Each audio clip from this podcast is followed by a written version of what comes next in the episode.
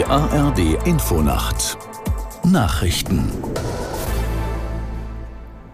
um 22 Uhr mit Konstanze Semidey.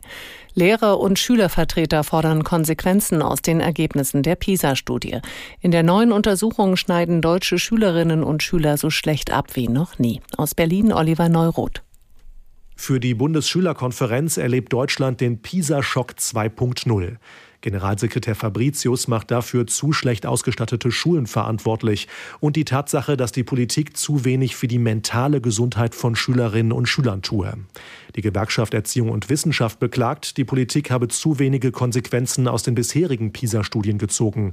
Die GEW-Bundesvorsitzende Finner nennt es ein Skandal, dass die soziale Herkunft von Schülern heute sogar mehr Einfluss auf den Bildungserfolg hat als früher.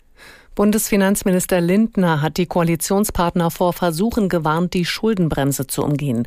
Lindner sagte der ARD, es dürften keine neuen Umwege gesucht werden. Die Finanzlücke des Bundes für 2024 bezifferte Lindner auf 17 Milliarden Euro. Gründe seien unter anderem die Pläne zur Erhöhung des Bürgergelds und zur Senkung der Stromsteuer. SPD, Grüne und FDP beraten derzeit über den Bundeshaushalt für das kommende Jahr. Die israelische Armee hat ihre Angriffe auch im Süden des Gazastreifens ausgeweitet. Besonders in der Stadt Khan Yunis wird heftig gekämpft. Aus Tel Aviv, Julio Segador. Man sei im Herzen der Stadt, erklärte General Jaron Finkelmann, der Chef des südlichen Kommandos der israelischen Armee, und wörtlich, wir wollen weiter angreifen. Unterdessen traf sich Israels Premier Netanyahu mit Angehörigen der Geiseln.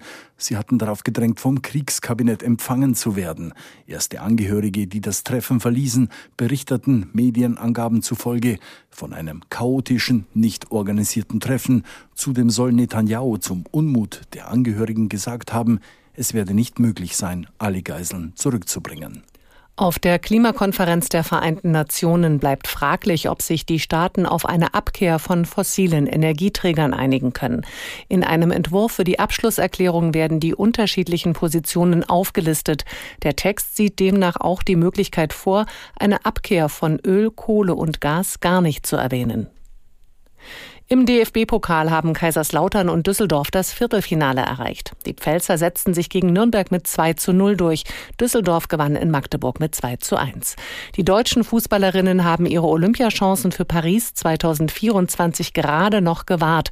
Den DFB-Frauen reichte ein enttäuschendes 0 zu 0 gegen Wales für den Gruppensieg in der Nations League. Das waren die Nachrichten. Das Wetter in Deutschland. Nachts im Norden Schnee, sonst Schneeregen. Tiefstwerte plus drei bis minus sechs Grad. Morgen Regen oder Schneeregen im Osten und Norden auch gefrierend. Minus eins bis plus sechs Grad. Am Donnerstag trocken minus zwei bis plus sechs Grad. Und es ist 22.03 Uhr.